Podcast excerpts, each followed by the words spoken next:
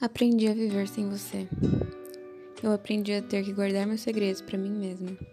Aprendi a guardar minhas histórias, meus sentimentos e minhas angústias que antes todas confiadas a ti. Hoje, o sentimento que tenho é de que não preciso de você para seguir com a minha vida. Apesar de ter demorado para entender isso, agora sei que você não me completava, apenas me complementava.